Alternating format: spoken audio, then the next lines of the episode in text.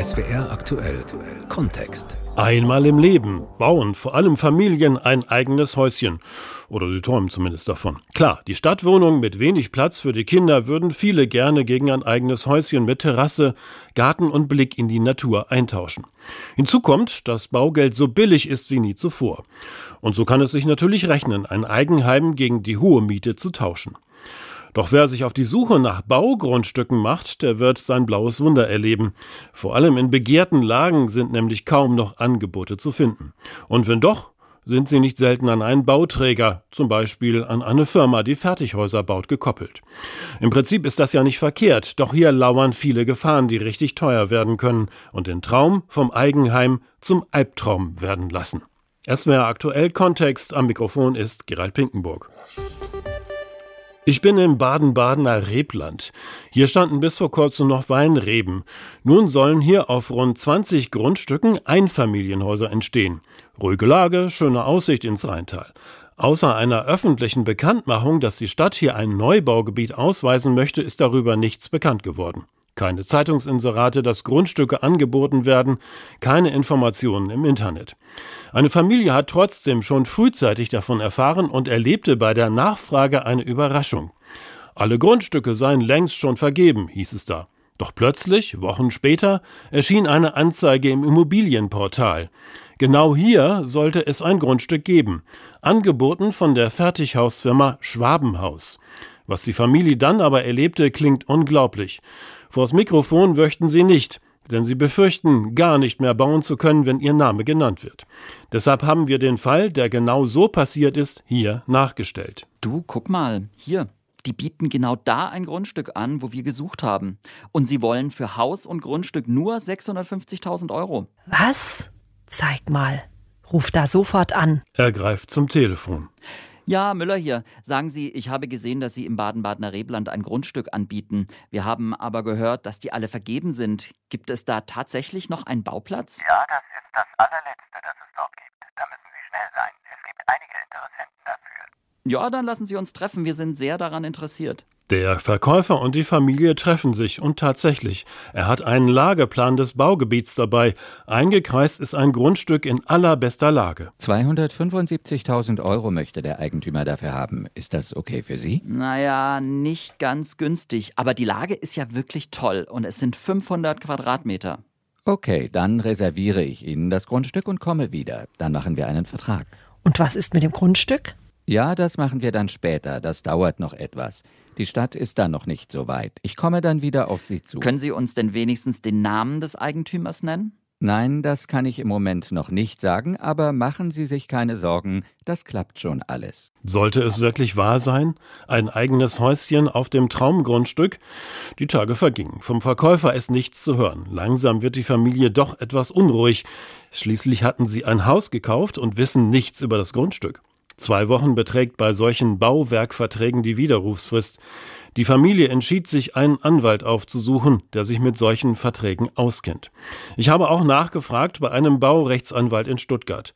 Tim Seidel arbeitet auch für den Bauherrenschutzbund, ein Verein, der in solchen und ähnlichen Fällen berät. Es kommt immer wieder vor, dass dann von denen verlangt wird, jetzt mach erst mal einen Bauvertrag und alles andere später über das Grundstück, das erfahren sie dann im Nachhinein. Ja, also diese Art der Vorgehensweise ist nicht so selten. Also es kommt vor, das kommt vielleicht ein, zwei Mal im Jahr, hatte ich diese Fälle.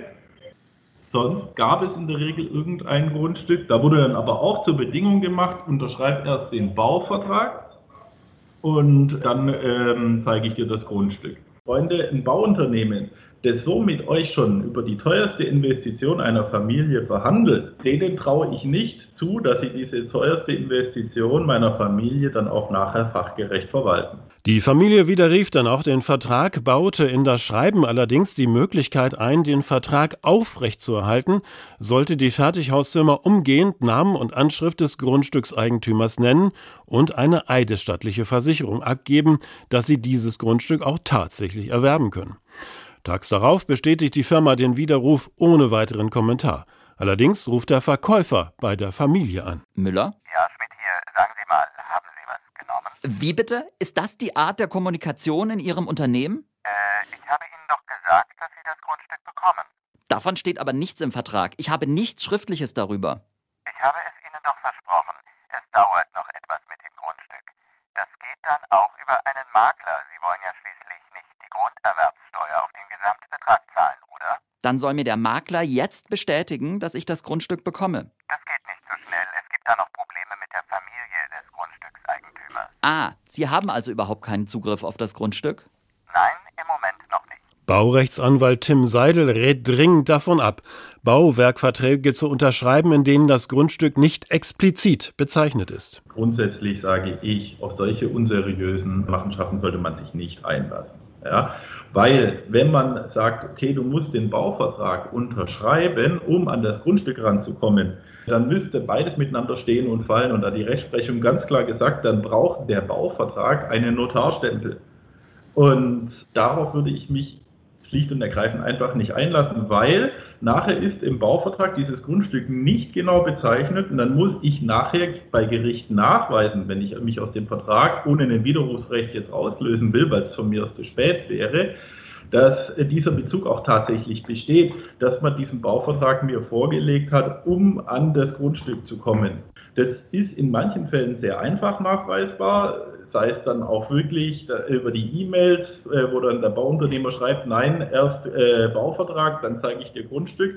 Aber wenn es jetzt solche Sachen nicht gibt, dann kann das unter Umständen scheitern. Und es gibt auch Rechtsprechung, die sagt, wenn dieser Beleg nicht gefunden werden kann, dann bleibt der Bauvertrag wirksam, weil eben kein konkreter Bezug zu einem Grundstück besteht, weil eben nicht nachgewiesen würde, dass Bauvertrag und Kaufvertrag miteinander stehen und fallen sollen, dann wäre der Bauvertrag wirksam. Problem dabei, wird der Vertrag in der Regel nach einer zweiwöchigen Widerrufsfrist rechtswirksam, kommt man da nur schwer wieder raus. Dann sind die Bauherren natürlich in die Ecke gedrängt. Und das kann dann schnell in die Zehntausende gehen. Meist verlangen die Unternehmen 10 Prozent der Vertragssumme. Anwalt Seidel hat aber auch schon Verträge gesehen, in denen bis zu 25 Prozent aufgerufen wurden. Würde bei einem angenommenen Hauspreis von 300.000 Euro satte 75.000 Euro Vertragsstrafe ausmachen. Kosten für Anwälte und Gerichtsverfahren gar nicht erst mitgerechnet. Kosten, die für eine Familie den Ruin bedeuten können. Ich recherchiere im Netz und stoße sofort auf etliche Haushersteller, die auch Häuser plus Grundstück anbieten, oft sogar provisionsfrei. Eines davon in Stuttgart Heumaden auch von der Firma Schwabenhaus.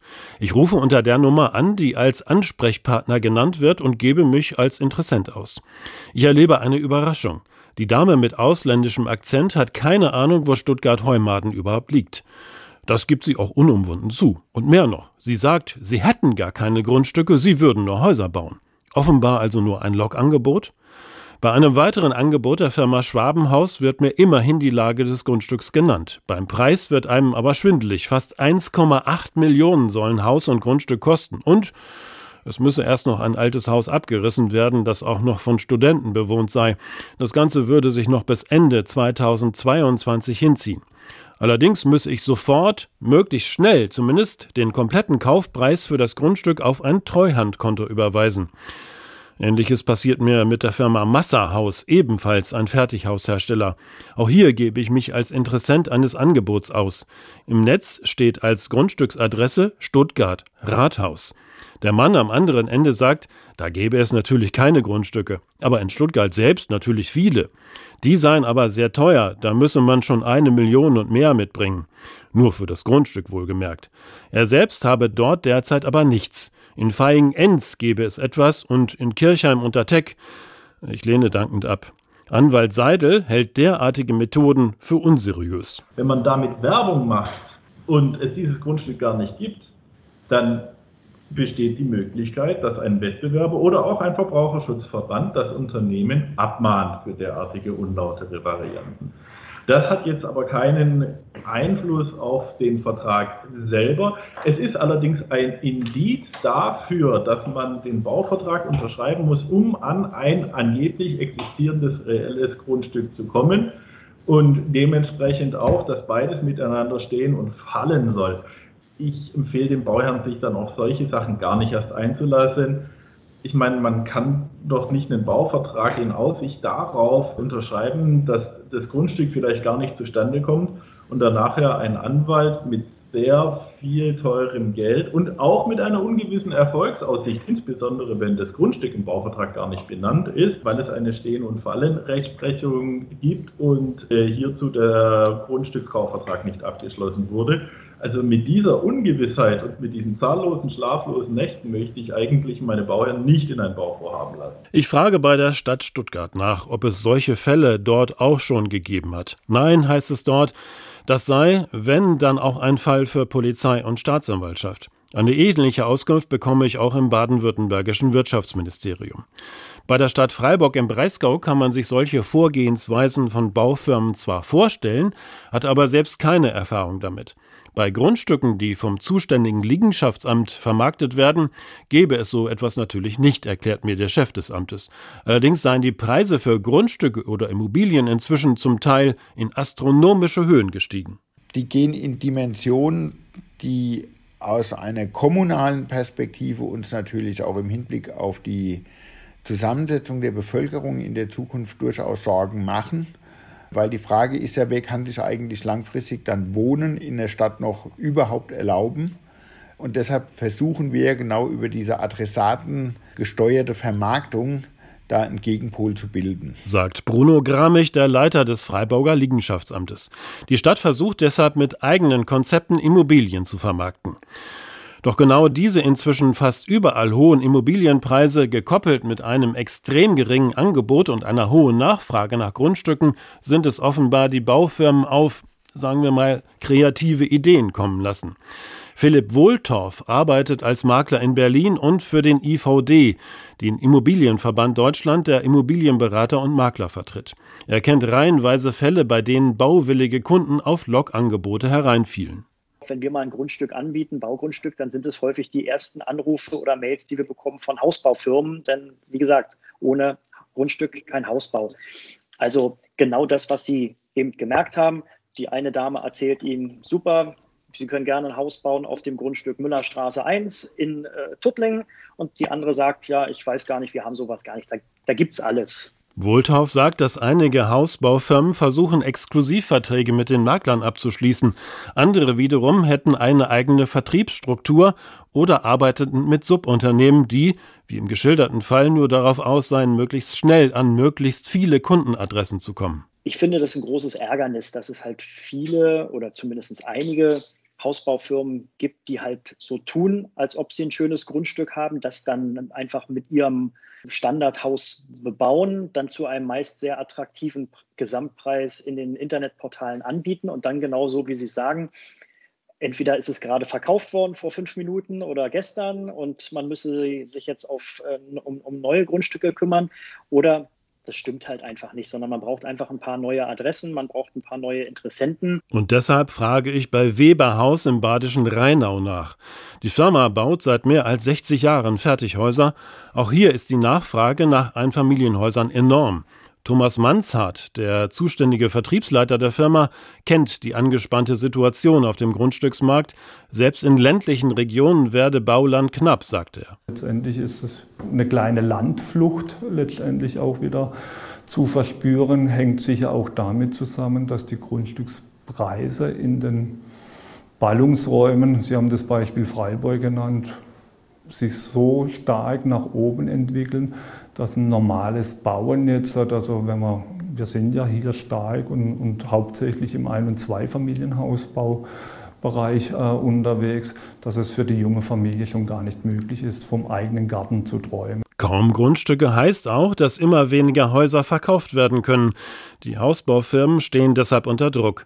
Auch bei Weberhaus beobachte man, dass hier Unternehmen am Markt seien, die versuchten, Kunden mit vermeintlichen Angeboten zu locken. Ja, ist uns bekannt. Also machen einige Anbieter so, also nicht nur in der Fertighausbranche, sondern auch im, im konventionellen Hausbau ist das gang und gäbe, um letztendlich Bauinteressenten Adressen zu generieren, die letztendlich dann über so ein Medium relativ schnell vom Markt genommen werden sollen. Selbst mache man so etwas aber nicht, sagt Mansard Weberhaus, beschreite einen anderen Weg der Vermarktung. Es gibt Situationen, wo wir Grundstücke aufkaufen. Also das heißt, der regionale Markt kommt auf uns zu, bietet uns ein Grundstück an. Ich wollte natürlich wissen, wie Schwabenhaus versucht, an Baugrundstücke und Kunden heranzukommen. Allerdings blieb meine Anfrage nach einem Interview unbeantwortet. Auch eine schriftliche Stellungnahme liegt dem SWR nicht vor.